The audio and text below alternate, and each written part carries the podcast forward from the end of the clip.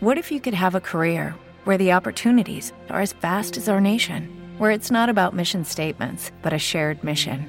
At U.S. Customs and Border Protection, we go beyond to protect more than borders from ship to shore, air to ground, cities to local communities. CBP agents and officers are keeping people safe.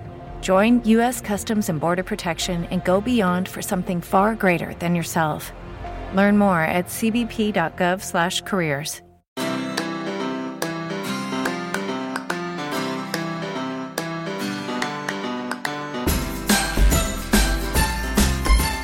Bienvenidos a Lactando, capítulo 6 del 16 de enero de 2015.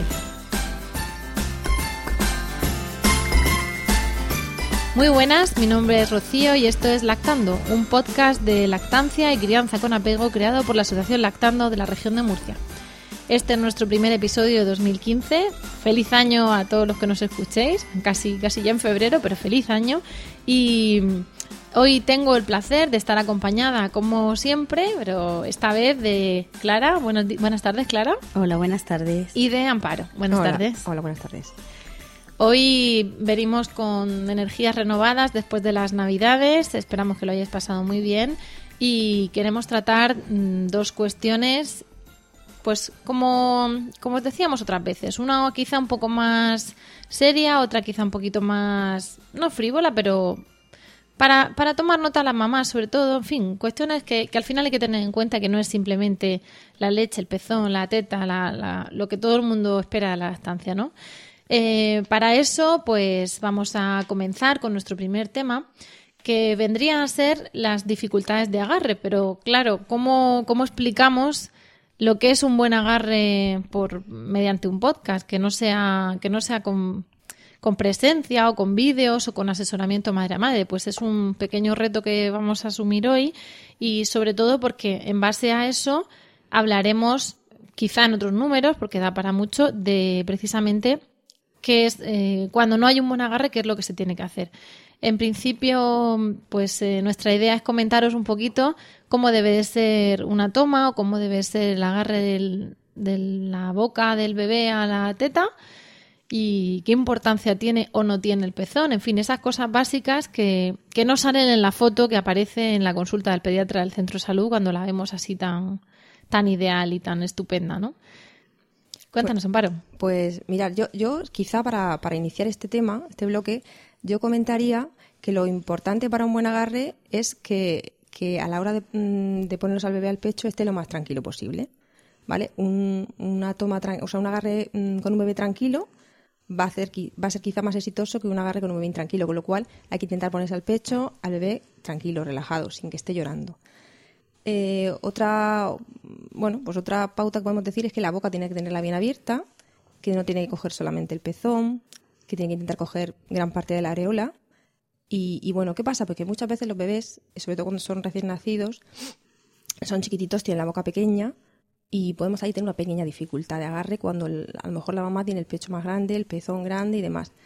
Pues mm, bueno, pues hay que tener paciencia e intentar eh, pues, lo mejor posible con, las indicaciones esta de la boca bien abierta y demás para facilitar el, el agarre el agarre del bebé. El agarre, eh, Amparo, eh, tiene que ser asimétrico. Es decir, que la mayor parte de la areola esté apoyado en la mandíbula inferior. Esa es una, aparte de, de lo que nos dicen siempre en los cursos de preparación al parto y a la maternidad, nos dicen siempre, labio vertido, comprueba que el labio esté vertido. Pues a veces el labio está vertido, pero... Y, la, eh, y la recién parida dirá, ¿Ever qué? El labio está vertido, pero resulta que la mayor parte de, de la carne que rodea el pezón, de la zona de la areola, está por la parte superior, por el labio Sí. superior. No, tiene que estar la mayor parte apoyado en, el, en la mandíbula inferior, de forma que así el niño puede succionar y puede mm, la, la palabra Sí. es ordeñar, ¿no? Sí, sí, Literalmente es es, esa. ordeñar, ¿no? Entonces eso nos va, nos va a indicar que la- el agarre asimétrico la, eh, nos va a indicar que está bien posicionada la boca del bebé.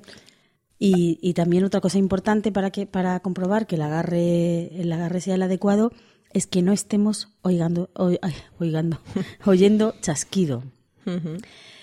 Que no oigamos un chasquido porque eso significa que no está sellado, que no se ha hecho la ventosa, ¿no? Pero eso es porque los, los bebés al final hacen vacío con el pecho y, van, y van ordeñando, ¿no? Yo lo- me lo imagino como si la lengua hiciese eh, el movimiento de una pala eh, hacia la zona de debajo de la areola, ¿no? Como si fuese como impulsando un poco la leche. Entonces, como decía que es un poco difícil, a lo mejor eh, luego, a lo mejor no, luego pondremos en, en el enlace de nuestro podcast, en la página web pondremos unos enlaces a su vez de, los, de algún vídeo, de alguna figura eh, dinámica, ¿no? Con una serie de dibujos para precisamente ver qué movimiento hace la lengua de ese bebé para que la mamá o el papá se imaginen que, que esa lengua coge la parte de abajo de la areola del pecho y, y lo que hace es como exprimirla con la lengua contra la piel, como movimiento de pala. La aprieta contra el paladar y entonces sale el chorro de leche que ya mm, cae por la garganta hasta, hasta el estómago del niño. Pero no hay que, no hay que notar tirón. No, no hay que, no hay que notar tirón. A las madres inexpertas, pues les resulta difícil comprobar todas estas cosas y entonces, ma- en- a ver, labio vertido, mm, agarre mm, eh, asimétrico. No tengo que notar tirón.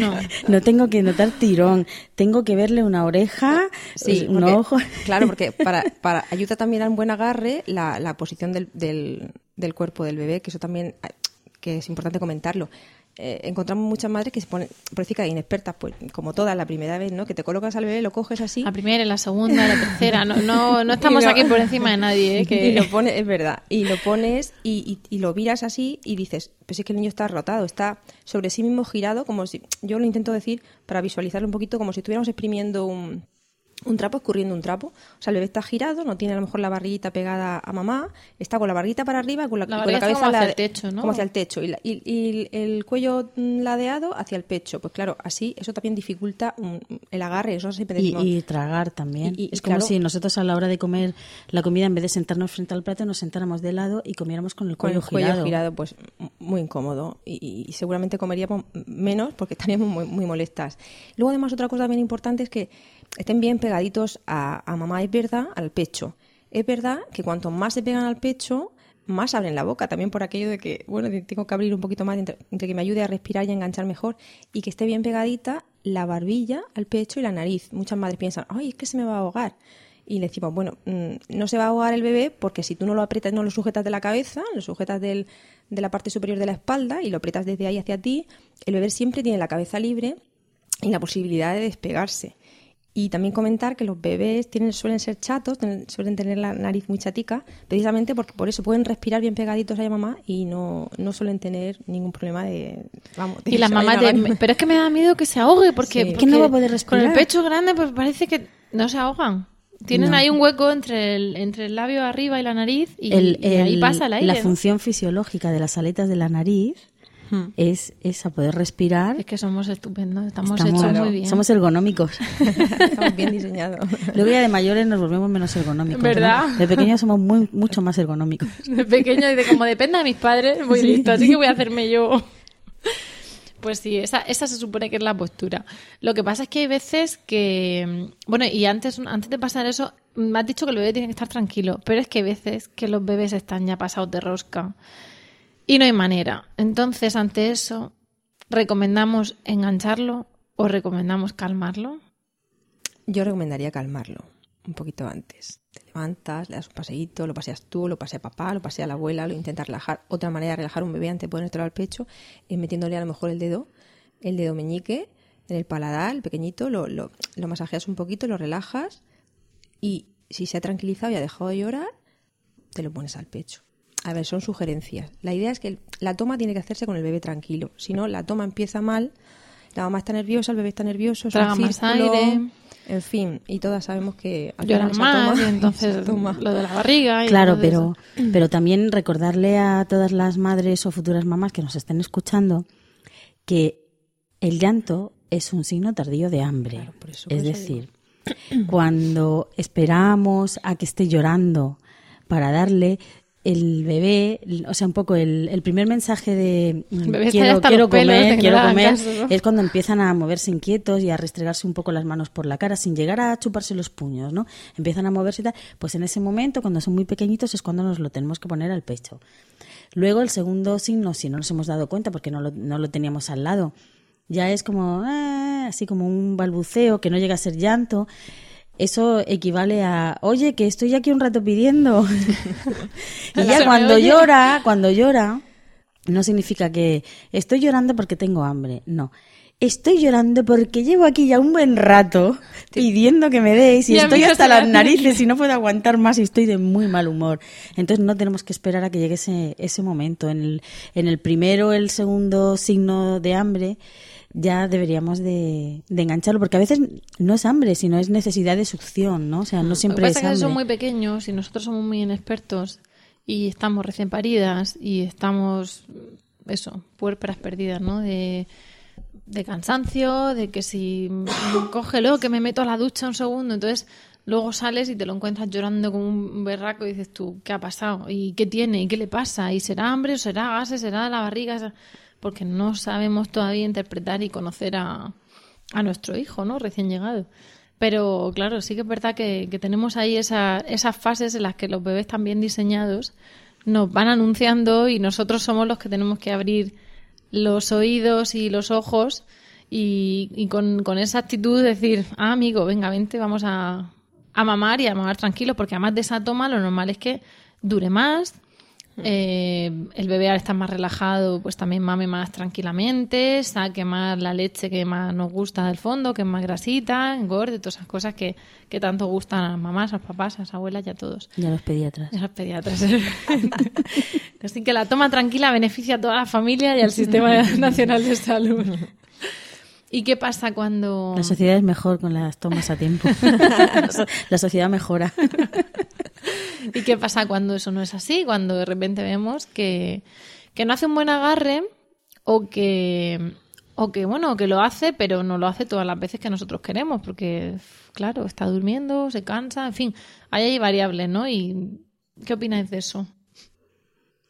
Hombre, hay variables, como bien dices. Esas variables, pues pueden ser, pues desde un bebé que está adormilado porque ha nacido y ha sido un parto muy largo, porque ha habido, ha habido complicaciones, entonces está muy cansado, está agotado y entonces no tiene fuerza, o porque pesa poquito. Pero pensemos en el cuarto o quinto día, que ya no es el cansancio Sí. de nada más nacer del parto la primera noche, sino ya estoy en casa y este no se despierta. Y cuando se despierta es que se engancha y, y se suelta al momento. El bebé dormilón. Y mira, ¿no ves? Mamá tres veces y otra vez a dormir. Y yo lo muevo, pero otra vez duerme. porque eh, los bebés pequeñitos no están 15 minutos seguidos mamando. No, yo en todos los casos que he estado con, con niños recién nacidos solo he visto uno y han sido muchos niños, que fue el otro día que me quedé alucinada, ¿no? pero, pero yo no, no he visto bebés de esos que hagan tomas de manual con cuatro, con cinco y con seis días. Eso lo hacen cuando ya tienen un poquito más de fuerza. Ellos tienen un instinto de succión, pero tienen que aprender. Con la práctica se va aprendiendo a mamar. Y mamá cansa. Y mamar cansa y entonces eh, dan unos tragos, eh, unas succiones, descansan un poquito, luego abren el ojo y dicen, y dicen, ah, tengo aquí una teta, venga, voy a seguir, ¿no? Cuando, cuando además no tienen la costumbre, es decir, tienen el instinto, pero no tienen la costumbre de procurarse el Claro. alimento. Entonces, de repente, tengo hambre, ¿qué hago? Ah, no, venga, voy a Así solucionar. tengo aquí una- Y- Claro, y, también- tengo las mejillas o los músculos de la cara mm, muy, muy poco desarrollados, ¿no? Claro, no tienen fuerza todavía. por decirlo así. No tienen fuerza, los tienen que usar. Están recién salidos de fábrica. tienen que usar para usar los músculos del cuello, ir fortaleciéndose, ir cogiendo peso y creciendo para, para poder mamar de forma correcta y ya pues 10 minutos seguidos. Entonces ellos tienen que mamar y respirar a la vez. Es muy complicado. Y eso cansa. No habían hecho eso hasta hace un No habían momento. hecho eso. Por lo que decíais de que a lo mejor empiezan a succionar. No digo el patrón de succión porque no, no hay un patrón definido de succión. Cada bebé pues hace las tomas como, como tenga que hacerlas. Pero sí que a lo mejor es verdad que hay casos que, que a veces algunas madres nos llegan y nos dicen, es que llevaba su- mm, estás mamando más o menos bien, las tomas son buenas, dice, y lleva unos días que, que está haciendo las raras o me empieza a molestar o se agarra regular. Pues aquí corresponde decir también que muchas veces la introducción de tetinas, de, chupetes y demás, eh, antes de tiempo, por poner, por, hablar de un, de un tiempo, luego comentaremos las recomendaciones que, que- generales que hay, pueden confundir el- la succión eh, del bebé y, y- y hacer que los, las tomas y los agarres que haga a partir de esa introducción de tetinas Puede ser pues una, puedan- una interferencia exactamente. y producen confusión tetina-pezón. efectivamente. Y al final redundan en el peso del bebé porque no mama las veces que quiera, a lo mejor se consuela con la tetina o con, el- o con la chupeta y tal, y redunda en el pecho de la madre. No ya pensando en que no saca la leche, en que baja la producción, no sé cuánto, porque, en fin, no es una catástrofe. La producción baja unos días, en los días siguientes nos hemos dado cuenta, la hemos subido. Es que te puede hacer daño el pezón y entonces vienen las heridas y entonces viene la grieta, pero como si yo antes no tenía grietas y entonces viene la, la mastitis a lo mejor por un exceso de producción de leche hasta que te acostumbras. Y, y por eso más vale llevar la pauta ¿no? de, de las tomas del niño, de ofrecerle frecuentemente, de que el niño mame lo que quiera y, y que no tenga oportunidad de, de liarse con lo que es el caucho y lo que es la piel, ¿no? Sí, porque luego hay bebés que de todas formas cuando llevan ya han hecho su entrenamiento con, la- con el pecho y son ya profesionales de la lactancia, pues sí que pueden eh, tolerar perfectamente Lo una que les tetina, un chupete y, y maman igual de una cosa que de, de- succionan igual un chupete que un pezón y no confunden, pero bueno, lo ideal sería mm, pues En los primeros- las primeras, las primeras semanas, semanas. respetar eso, porque sobre todo también porque va a favore- a favorecer a que se instaure bien la lactancia, que la producción de la madre sea luego la correcta para, para el, el resto del, del periodo lactante del bebé. Y vamos a pensar que, que la producción es correcta, que no hay tetinas, que el bebé ya le hemos despertado un poquito porque había nacido de 38 semanas y perfectamente a término, sano y tal, pero pues oye, mm, un poquito inmaduro, ¿no? Y, y sigue sin, sin estar muy despierto, o sea, sigue sin agarrarse bien, perdón, no sin estar despierto, sigue sin agarrarse bien.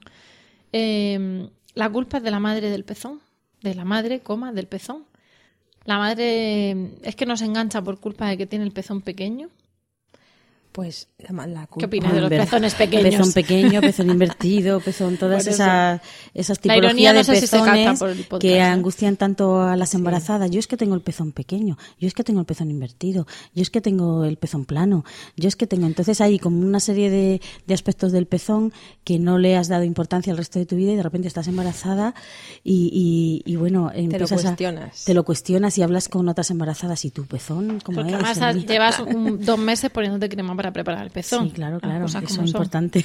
Bueno, ya comentamos, creo que en la- en un podcast anterior, que, el- que el- ni el tamaño del pecho ni, ni la forma del pezón en principio mm, determinan que la lactancia vaya a ir mejor, peor, los agarres vayan a ser mejores o peores, porque una boca de un bebé mm, sin ningún tipo de problema puede succionar de...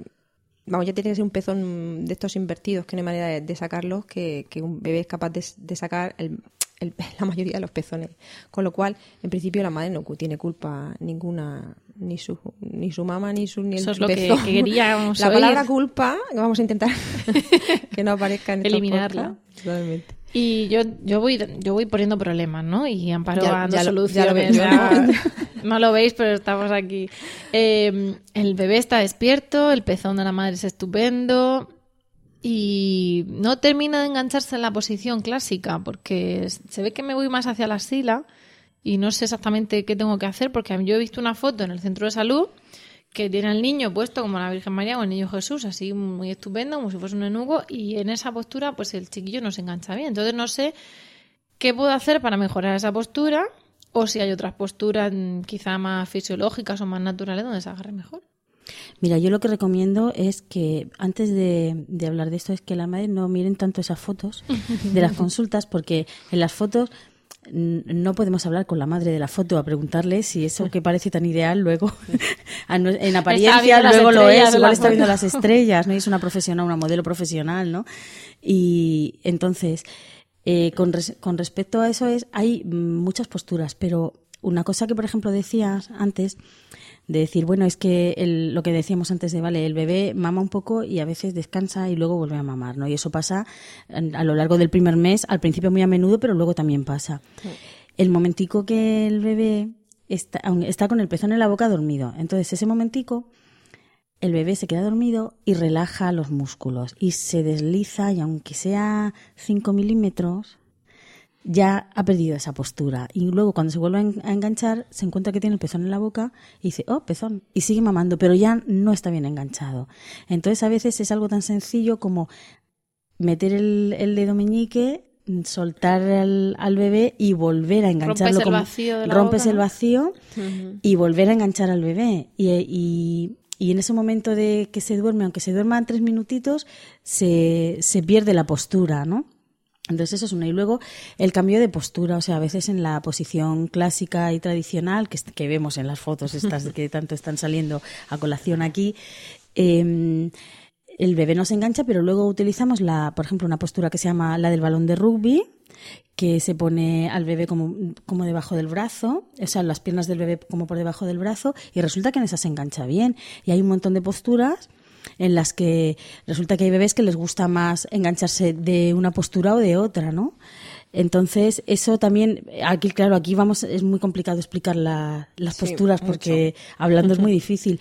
Pero fíjate que de eso existe muchísima información y muchísimas fotografías y muchísimos gráficos.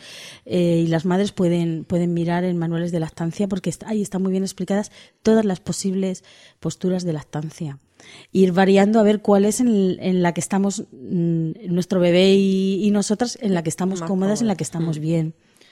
Yo creo que al final mm, vamos, enlazaremos ¿no? alguna imagen de esas, pero eh, creo que la, conclusión que podríamos sacar de, de, este tipo de cosas es que antes de buscar la patología, ¿no? De, pues este niño, nosotras somos expertas, y cuando experta lo digo con ironía, de buscar la patología, porque claro, la mamá que viene muchas veces viene porque pasa algo, ¿no? Entonces estás como el detective buscando con la lupa qué es lo que pasa.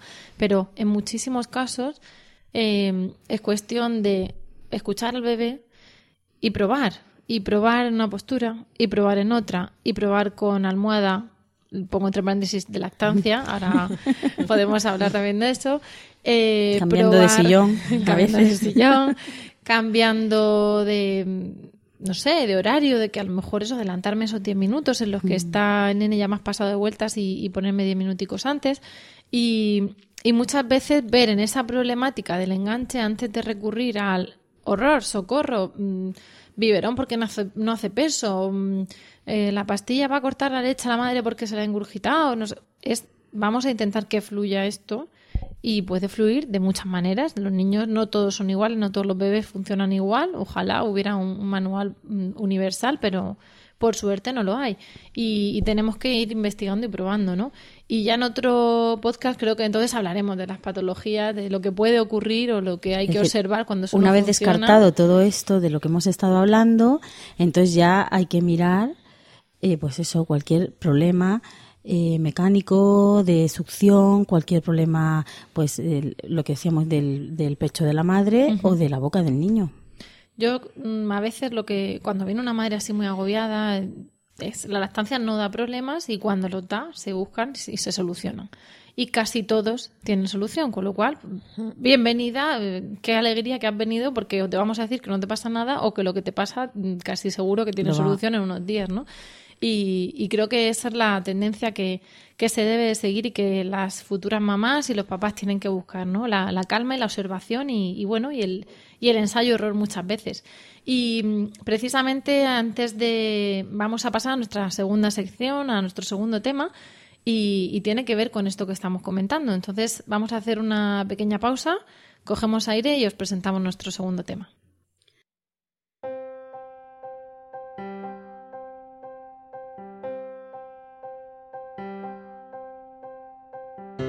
Lactando apoya individualmente a las madres que lo requieran mediante el programa Madrinas de Lactando, que consiste en establecer una red de ayuda mutua entre mamás con experiencia en lactancia y otras que van a iniciar el periodo de crianza y amamantamiento. Para ser ahijada de lactando debes estar embarazada y solicitar una madrina. enviando un email a madrinas.lactando.org, indicando tu nombre y fecha prevista de parto. Te enviaremos toda la información y en una reunión mensual de nuestros grupos de apoyo te pondremos en contacto con tu madrina.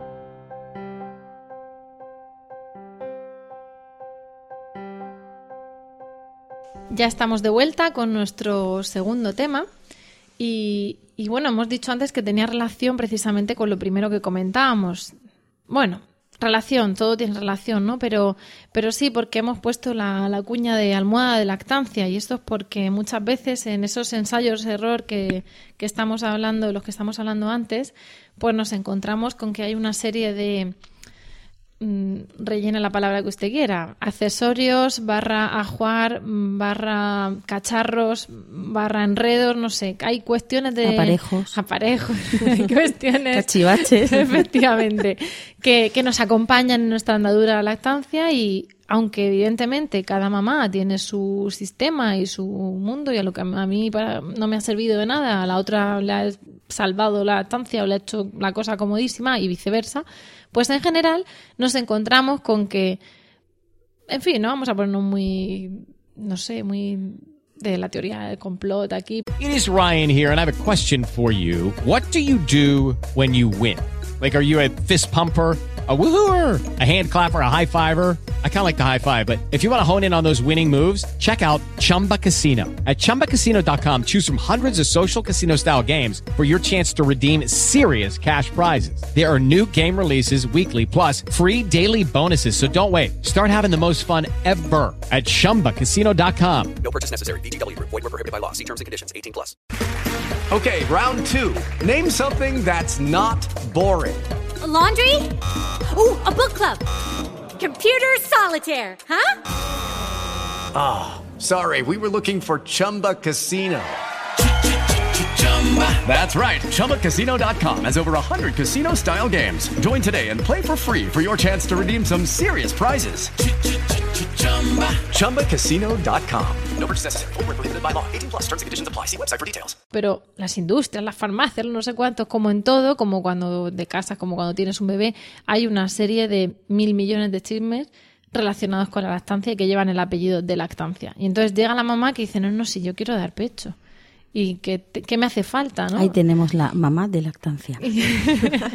y entonces, claro, la señora de la farmacia o de la tienda de bebés le quiere vender todo lo que pone el apellido de lactancia. Y, y aquí estamos nosotras, pues para contaros un poquito si, si tiene razón o no, o si Claro. solo quiere ganarse una comisión ese mes. Bueno, pues eh, la lactancia, eh, una, de, una de las cosas que se dice siempre es, no, es que con la lactancia, uff, madre mía, lo que te ahorras en leche de fórmula, lo que te ahorras en biberones, eh, el tiempo que te ahorras en esterilizar, en calentar, en todo eso. Entonces todo como, claro, es que esto es ideal, esto fíjate, mm, con lo que vale la leche. Porque para la lactancia solo hace falta una teta. ¿no? Claro, Y- claro. dos, qué bien, qué suerte. Bueno, pues resulta que no, que una vez que entras en el mundo de la lactancia, eh, empiezas a ver como hay una serie de, de aparatos que unos son útiles, otros no son, no son nada útiles y otros, depende de la madre, le, le resultan válidos o no le resultan válidos. Es decir, yo me lo compré pensando que tal y ahí lo tengo rinconado y no lo he usado, ¿no? Entonces, hay un... y otro primero se vamos a- convierte en nuestro querido amigo. nuestro nuestro mejor aliado, ¿no? Por ejemplo, hay una hay un algo que sí que resulta muy útil que es el sacaleches, ¿no? O sea, Oh. evidentemente el sacaleches va íntimamente asociado a la lactancia. Eh, pues mm, el sacaleches resulta muy útil pues a veces los primeros días cuando hay una regurgitación muy grande. Gracias, gracias por decir eso. Es que tenía que cortarte, porque es que eh, eh, tengo, tengo escuchado varias veces, y no con mis ojos, como dije en otro podcast, eh, tengo escuchado, no, bueno, sacaleches ya más adelante. Ya me lo compraré. Y ya tienen un armario que me parece fantástico, maravilloso, pero tienen 10.000 millones de cosas para el bebé, pero, Pero sacaleches sacaleches no. no. Y entonces luego te llega el WhatsApp. Oye, que voy a mandar a fulano a la farmacia, que saca ¿Cuál leche me compro? Claro, a- ya con una subida de Mm. leche tremenda, una ingurgitación. Pero sí, o sea, el sacaleches es tu amigo Claro, el sacaleches es un buen Al amigo. principio y al final, ¿no? Hay madres que tienen sus sacaleches y que por suerte y por fortuna no lo han necesitado primero porque al principio no han tenido esa regurgitación y no han tenido la necesidad de vaciar un poquito el pecho para que el bebé se pueda enganchar y luego porque han tenido la fortuna de poder quedarse con su bebé sin incorporarse a trabajar cuando el bebé tenía 16 semanas. Entonces, sacaleches y la incorporación al trabajo Van es- ligados. van ligados, ¿no? Y la lactancia exclusiva seis meses. si Claro, y la lactancia exclusiva seis meses, ¿no?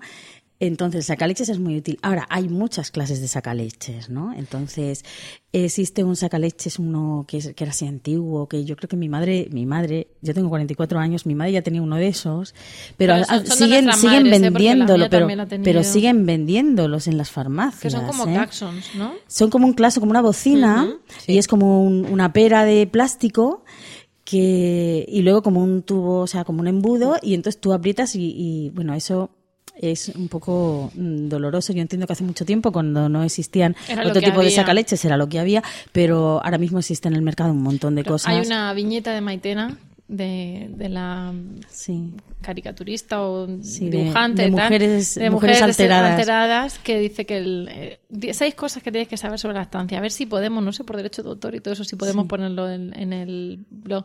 Que dice que el sacaleches ese debería estar prohibido por la Convención de Ginebra. Claro, claro. Entonces, eh, hay varias marcas de sacaleches, entonces, eh, pues una que eh, habría que elegir una que tenga el embudo un poco más flexible, que tenga varias tallas de embudo, porque no todos los pechos son del mismo tamaño. Eso, eh, acudiendo a los grupos de apoyo y oyendo a otras madres contando su experiencia, eh, nos puede ayudar un poquito. De hecho, yo no voy a decir aquí marcas ni, ni para bien ni para mal, pero hay una marca que todavía no he oído a ninguna madre hablar bien de ella, ¿no? y la tienen en todas las farmacias, ¿no? Entonces, bueno, hay sacaleches manuales, hay sacaleches eléctricos, hay sacaleches eléctricos muy potentes, hay sacaleches eléctricos eh, más adecuados para madres que han tenido mellizos o trillizos, porque son mucho más eficaces y se pueden poner dos émbolos a la vez. Entonces, eh, eso hay que mirarlo y hay que, y hay que comprobarlo. Y luego están los sacaleches hospitalarios, que son mm, bombas de extracción directamente, ¿no? que son muy grandes, pesan bastante, que los alquilan en, en, los grupos de apoyo, suelen tener, y son para, para casos excepcionales como separación de la madre y el bebé, porque el bebé se queda ingresado, la madre se tiene que quedar ingresada o por alguna, alguna patología. por- Entonces, Yo este no sé tipo... si luego, perdón, si luego hablaremos en otro podcast tal más de sacaleches, os pondremos o tal, o de la o de la extracción de leche, ¿no? Muchas veces la extracción manual, la extracción Es un reto hablar en un podcast de la extracción de leche. Es complicado. Pero lo digo porque por lo de las dificultades de separación, se ha visto salir un estudio diciendo que se había comprobado que la- con la extracción doble Sí. eh, Era más eficaz. era más eficaz la, la extracción, entonces se sacaba más cantidad en menos tiempo, pero no porque saques lo mismo pero en la mitad de tiempo, sino porque se sacaba más, Más más, cantidad. cantidad y además con la leche con más grasa, porque entendía, entonces, bueno, pensando pues eso, en gemelos, en prematuros, en cosas así. Y claro, muchas veces las madres te dicen, me compro uno doble, y dices, "Ojo, oye, pues, lo que tú quieras, ¿no? Claro, o sea, claro. es más caro, son más caros los Sí. dobles que los simples, pero son muy eficaces. Claro, pero también hay que recordar a quien nos esté escuchando que el sacaleches es un sustituto de la succión del niño en situaciones de separación, pero es mucho menos eficaz a la hora de extraer leche que la boca del bebé. De un niño de sano un y sano. y de todo. Es decir, un niño prematuro no es tan eficaz, un sacaleches nos hace un papelón allí, pero un niño sano eh, eh, llega a vaciar el pecho mucho más rápido y de forma más eficaz que con un sacaleches, ¿no? Y también hay que tener en cuenta que ese sacaleches, si luego te lo vas a llevar a la oficina o al...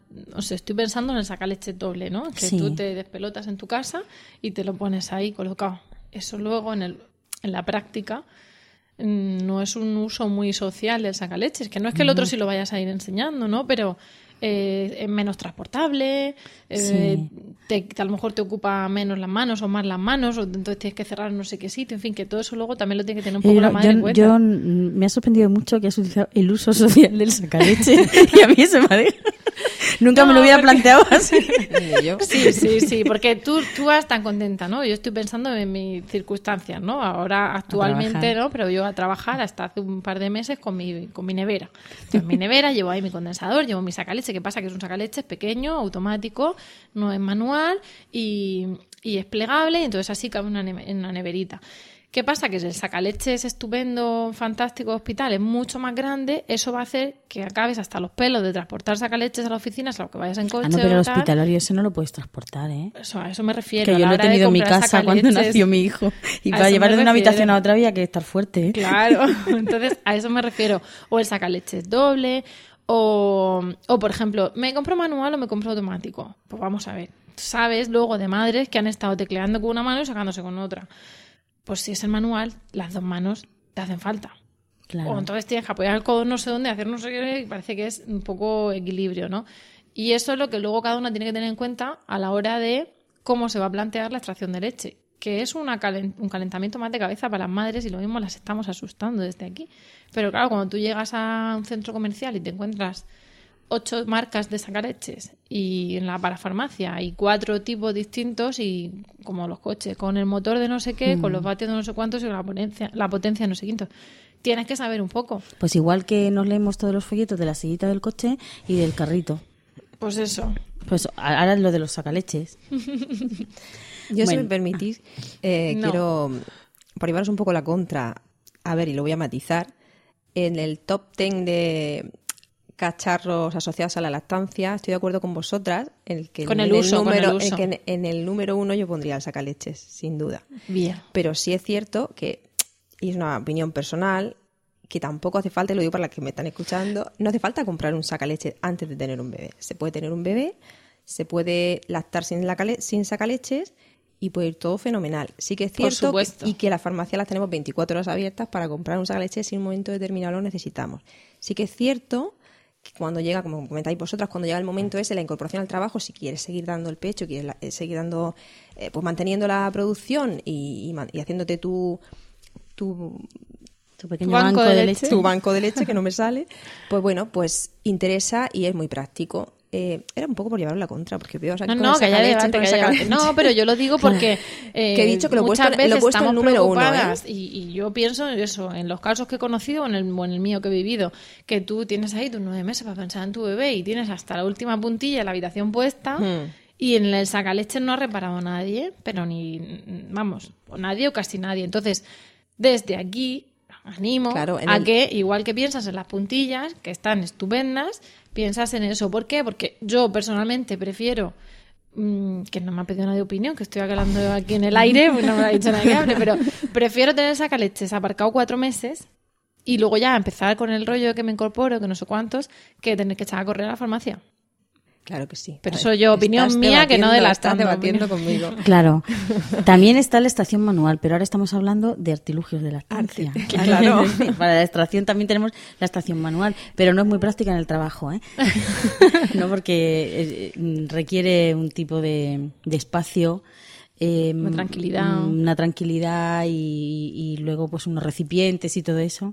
A mí lo que me preocupa y me asusta, y ahora continúas, Clara, es que, bueno, mm, asustarme, porque me pongo en, la- en el papel de esa embarazada que está obsesionada con, una, un- con el ajuar de la estancia. Me han dicho que me tengo que comprar esto, lo otro, lo otro, lo otro. Bueno, pues básicamente no te tienes que comprar nada. O sea, yo es que soy capaz de decir abiertamente y claramente que no necesitas nada. Tu bebé necesita tu brazo, necesita tu, tu abrazo, tu pecho, y si hay algún problema, lo primero y lo más útil y lo que seguramente necesitarás con mayor eh, intensidad será un sacaleches, por eso lo he puesto en el número uno. Vamos, yo lo pongo en el número Tú uno. no Mi- pones ni- Michelle Oden- Yo no nada, pongo- tú- pero yo ni no pongo de nada. lactancia, que ya no Yo lo dijiste en el tampoco, podcast cero, pasado. no, Cero, yo se no. ha acabado dos tetas y Y punto. además, todo eso que se puede Pues comprar, sí. se puede comprar. Sí, pero yo no quiero echar a correr, que bastante tengo con que me han hecho episiotomía, que hayas y entonces además tengo no sé cuántas visitas. Entonces mando al padre a la farmacia. Yo quiero Bueno, una caja de discos en mi casa, de discos de lactancia y un sacaleche. Ante todo, ¿Qué yo- más chimichurris tenemos para la Yo, yo antes de hablar de los otros cachivaches, quiero decir que, como dice Michel Oden, eh, el ¿Quién es ecosistema, Michel Oden? Michel Oden es un, un ginecólogo francés, Un obstetra que- francés, obstetra sí. francés, que ha escrito un libro, ha escrito varios libros, pero el, el- el libro con mayúsculas es El bebé es un mamífero, ¿no? Él en ese libro dice que el ecosistema que el bebé necesita es la madre. El bebé necesita alimento, calor y sostén. La madre lo puede llevar en brazos y dormir con él. Le da el calor que necesita y le da el alimento. Vivimos en una sociedad de consumo. Pero vamos, No hay, que, no hay que perder el norte en esta relación, pero por eso estamos hablando medio en serio, medio en broma, porque es verdad que hay cosas que hacen falta, pero otras pues es para contaros un poco, ¿no? Cuéntanos tú Eh, luego, más cuestiones. claro, luego estas. también tenemos el tema de las pezoneras, ¿no? Eh, las pezoneras, pues sí, en, en ocasiones pueden ser necesarias, pero no mm, son necesarias, mm, se puede No hacer tan una necesarias como no tan vender, necesarias ¿verdad? como como viene diciendo, se puede hacer una corrección de postura y quitar la pezonera. Cuanto antes se quite la pezonera, o sea, tengo unas grietas que me duelen Hey guys, it is Ryan. I'm not sure if you know this about me, but I'm a bit of a fun fanatic when I can. I like to work, but I like fun too. It's a thing. And now the truth is out there. I can tell you about my favorite place to have fun. Chumba Casino. They have hundreds of social casino style games to choose from with new games released each week. You can play for free anytime, anywhere. And each day brings a new chance to collect daily bonuses. So join me in the fun. Sign up now at chumbacasino.com. No purchase necessary. Group. Void were prohibited by law. See terms and conditions. 18 plus. Hello, it is Ryan, and we could all use an extra bright spot in our day, couldn't we? Just to make up for things like sitting in traffic, doing the dishes, counting your steps, you know, all the mundane stuff. That is why I'm such a big fan of Chumba Casino. Chumba Casino has all your favorite social casino style games that you can play for free anytime, anywhere with daily bonuses. That should brighten your day a little. Actually, a lot. So sign up now at chumbacasino.com. That's chumbacasino.com. No purchase necessary. VGW Group. Void were prohibited by law. See terms and conditions. 18 plus. muchísimo y tal, vale, usan pezonera, pero en cuanto corrijamos la postura, ya no, ya no la vas a necesitar. Las pezoneras también van muy asociadas a las conchas de lactancia, porque eh, si hay heridas, si hay infecciones, el roce constante con los empapadores o con los sujetadores hace que, que no, no terminen de curarse. Entonces, las conchas de lactancia o aireadores hacen que haya un pequeño espacio entre el pecho y el sujetador y entonces se nos curen antes. Pero claro, tampoco vamos a estar usando conchas de lactancia hasta los seis meses. Es, un, es, una, es una cosa de unos días, una un- cosa de unos días, ¿no? Pero, pero esto igual que mm, yo sí veo útil la concha de lactancia porque tengo esos días esa herida, pues igual que cuando tienes, yo qué sé, una quemadura y te vas Claro. esos días a por un apósito en la farmacia para ya no lo quemaduras usas. y tal. Pero solo cuando, cuando tienes esa, Claro. esas grietas o esas heridas. ¿no? Pero luego tenemos, eh, pues bueno, bueno, los discos hemos hablado que, Sí, o no hemos los hablado, pero bueno, los discos, los sí. empapadores sí que es a veces necesario por el tema de... Pero al mismo tiempo que tenemos las conchas de lactancia, tenemos las pezoneras, eh, hemos puesto crema de esta de... mm, El famoso Purelán, que al final, como es lanolina, tampoco es que sea un nombre comercial así, vamos a hacer propaganda. Eh, la lanolina, eh, la crema preparatoria de pezón antes y Mm. la cera y los parches de cera de abeja van en el pack de las conchas. Mm, Pues un poco, o sea, normalmente se asocian a eso, pero en realidad es eso. Tengo una grieta, uso Burelán y cuando se me cura la grieta, pues el- mm, ya no lo uso. Uso la lanolina, nos lo venden en unos tubos de 15 o 20 mililitros, hay que echar poquísima. Yo luego me quitaba los labios cortados y los sabañones con el Burelán que me había quedado, ¿no? Todavía tengo por ahí. Es decir, tiene otras utilidades, ¿no? Luego con una concha de lactancia no sabes luego qué hacer, ¿no? Pero fíjate que la lanolina tiene luego aplicaciones en la vida cotidiana de la familia, ¿no? Yo vuelvo a poner la puntilla de la simplificación y es que estando en casa también puedes, a lo mejor para curar las heridas también muchas veces es que esté el pecho al aire Sí. y estando en casa, si estás cómoda, no tienes visita y en fin, pues ni concha ni nada. Un poquito al aire. de leche de tu pecho si no tienes mastitis y, Y- pecho al aire. y sí, Incluso nos da un poquito de aceite de oliva, una gotita, y después de las tomas, que eso sí que no lo puede tomar el bebé inicialmente, pero una gota entre tomas, pues eh, se requete absorbe, ¿no? Y tiene también su función parecida a la, la, la Hidrata. pero más, ¿no? Y cura, cura heridas. eh. Luego tenemos una serie de artilugios que esos ya entramos ya en la fase de- en el tema consumo, ¿no? Eh, tenemos cojines de lactancia que se pueden sustituir muy bien por una almohada o por cojines que tengamos en casa. Tenemos Que es la, eh, la variable del cojín de la estancia en, en forma de C. en forma de Y el C. cojín de la estancia gigante el- lleno tipo- de bolitas que tipo zurren. serpiente Sí, tipo enorme, serpiente, tipo sí. boa, boa constrictor porque te, la- te das dos vueltas. Eh, luego tenemos, el, era sillón de lactancia, vendían en unos grandes almacenes, sí. que no voy a decir su nombre. Sillón de lactancia. Entonces, en plan de, eh, ¿qué es sillón de lactancia? Eh, tú, tú no te sientes, que das biberón, tú no puedes sentarte ahí, ¿no? Mm, O sea, sillón de lactancia, cojín de lactancia, le pones el apellido de, ah, eh, ¿cómo le llaman? Collar de lactancia, que, era el- no lo que a mí me llegó a preguntar Sí, una, sí, sí. una consulta de una Lo- madre lo hemos fue. ¿me compro el collar de lactancia? Porque es que me han dicho que es muy útil. Digo, pues no. Collar de, para que el niño juegue y ¿Qué es un collar de lactancia? Un collar de lactancia es un collar de cuentas de colores así muy vistosos, le llaman así collar de lactancia. Suele ser de, De cosas naturales, ¿no? de madera, de cosas naturales, para que no lleve ni tintes ni cosas tóxicas, con, con una lana que no suelte pelusa, todo así muy, muy preparado. Que la madre se coloca en el cuello porque en un momento dado, de- en torno al tercero o el cuarto mes, el bebé empieza a toquetear el otro pecho. Y hay algunas madres que tienen el pecho muy sensible y les molesta. Esto en, en muchos foros se llama sintonizar, porque parece que están buscando la emisora eh, con los dos dedicos. En realidad es muy útil eso que hace el bebé. Esto también lo hace por instinto. Se está regulando la producción de leche, Es- eh, porque lo que está haciendo está tocando el otro pecho y se produce se un pico de oxitocina con la estimulación y la leche sale con más fuerza. Eh, se ha visto en zoos que mm, orangutanes y monos lo hacen también, ¿no? O sea, tiene son. una función, tiene una función. Entonces, el collar de lactancia es para que es que me molesta mucho y así juguetea con Pero el es que sintonizar es muy molesto. Ya, pero Pero yo creo que además para cuando empiezan a hacer de verdad eso, porque a los tres meses, bueno, también depende como Depende del bebé, momento. a los- Pero cuando ya están a lo suyo ya sintonizando, los niños son más mayores. Cuando digo más mayores puede ser 8 o 9 meses. Y la lana ecológica que no suelta pelusas, a lo mejor mm, le quita unas pelusas que se acaba de coger el gateando Sí, poniéndose sí. en el suelo con las manos. Pero bueno, son collares para que se entretengan. Rápido, rápido, quiero matizar una cosita respecto al cojín de lactancia. Ah, sí, sí, porque es cojín de que no me lo puedo quedar dentro. No te lo quedes. Rápido, el cojín de lactancia, mm, para la que me esté escuchando, no es para apoyar al bebé en el cojín, es para apoyarse la mamá en el cojín. apoyar Puede los parecer brazos una que sujetan al tontería, bebé. pero al bebé lo sujeta la mamá, lo apoya contra ella, los- lo aprieta. Porque lo- justo algún bebé de ella, ahí, la ¿no? mamá.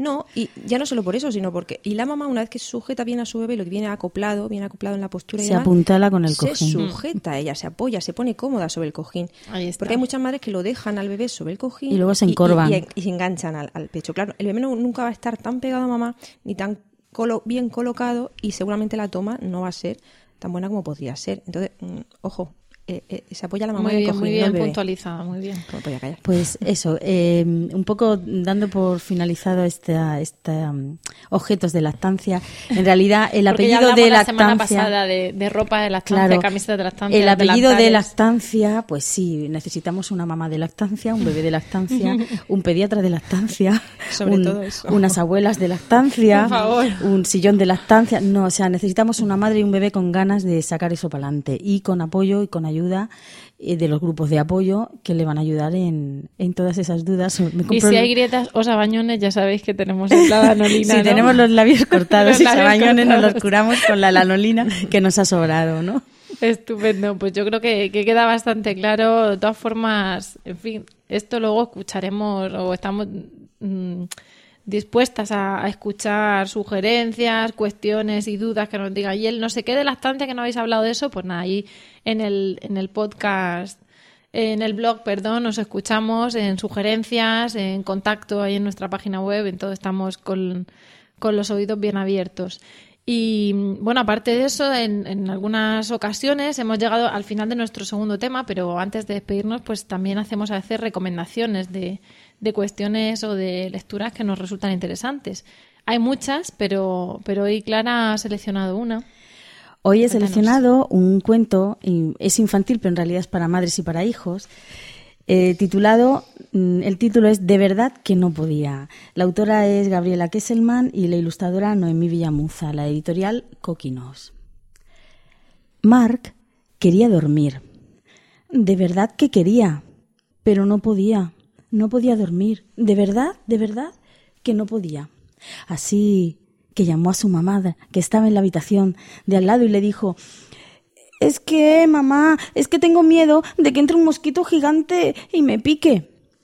No te preocupes, hijo, contestó la madre. Esto lo soluciono yo en un momento y verás cómo dormirás tranquilo. Así que le fabricó un pijama antimosquitos, con un casco y todo, y una espada para defenderse de los insectos, y además un osito espantazumbidos. Le dio un beso y se marchó de la habitación. Entonces Mark la llamó otra vez y le dijo Mamá, es que ahora tengo miedo de caerme de esta cama tan alta.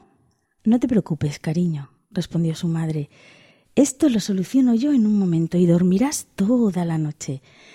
Le dio una cuerda de escalar montañas, lo sujetó con un ancla a la almohada y además le puso un paracaídas por si se caía. Le dio un beso y se marchó de la habitación. Y al rato Mar volvió a llamar a su madre y le dijo Es que ahora tengo miedo de que se derrita la luna y el mundo se quede oscuro. No te preocupes, mi niño, contestó su madre. Esto lo soluciono yo en un momento y dormirás como un lirón. Le dio unas gafas con cristales luminosos y le envió una carta a la luna que decía Luna, ni se te ocurra hacer tonterías como derretirte y eso. Le dio un beso a Mark y se marchó. Y pasaron unos minutos y Mark llamó de nuevo a su madre. Mamá, es que ahora tengo miedo de que venga el viento malo, me sople en la cara y me haga pillar un catarro. No te preocupes, tesoro, respondió su madre. Esto lo soluciono yo en un momento y dormirás como un tronco y cubrió a Mark con diez plumas de ganso y un pato de verdad. Además, clavó un cartel en la puerta de la casa que ponía Viento malo, este es el camino equivocado, cómprate un mapa. Le dio un beso y se marchó. Total, que Mark llamó a su mamá una vez más y le dijo Es que tengo miedo de todo. No te preocupes, mi amor. Esto lo soluciono yo en un momento y te dormirás hasta mañana por la mañana.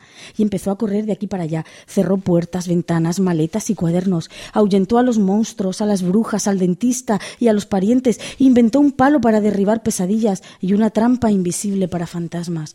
Y aunque ya no hacía falta, por si acaso, subió al tejado a vigilar por si venía alguien malo. Y por la chimenea se oyó una voz que dijo Mamá, es que tengo, tengo miedo, sigo teniendo miedo. Así que su madre, cansada de no hallar la solución, bajó del tejado. Le quitó el armamento antipicaduras, desató el equipo de escalar montañas, rompió la carta a la luna y el cartel al viento malo, mandó al pato a darse un baño, apartó trampas y palos, y al fin, por fin, se sentó sobre la cama de su hijito, le revolvió el pelo y le dijo Querido mío, ya no sé qué más puedo hacer para quitarte los miedos. Así que no pienso moverme de tu lado hasta que tú me lo expliques. Mark sonrió y bostezó al mismo tiempo. Le cogió las manos a su madre y le susurró Después te lo cuento. Es que ahora tengo mucho sueño. Y ahora que su madre estaba junto a él, que era lo que él quería, Mark quería quedarse despierto. De verdad, de verdad que quería quedarse despierto pero no pudo quedarse despierto. De verdad que no pudo.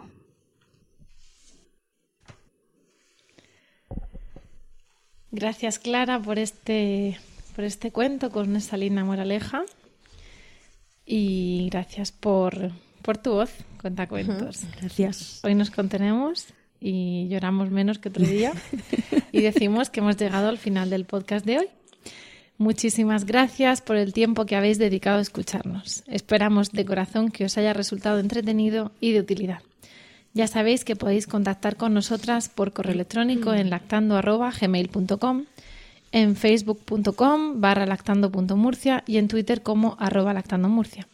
Si queréis compartir este podcast con más gente, podéis decirles que nos escuchen en nuestra web, que es lactando.org, o que nos busquen en Spreaker, iTunes o iVoox.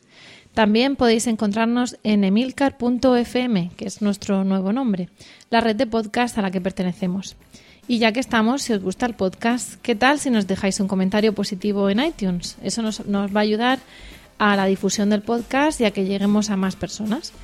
Para dejarnos esas cinco estrellas podéis hacerlo a través de emilcar.fm barra iTunes. Y eso es todo por hoy. Nos despedimos hasta el próximo programa y recordad, mucho amor y, mucha, teta.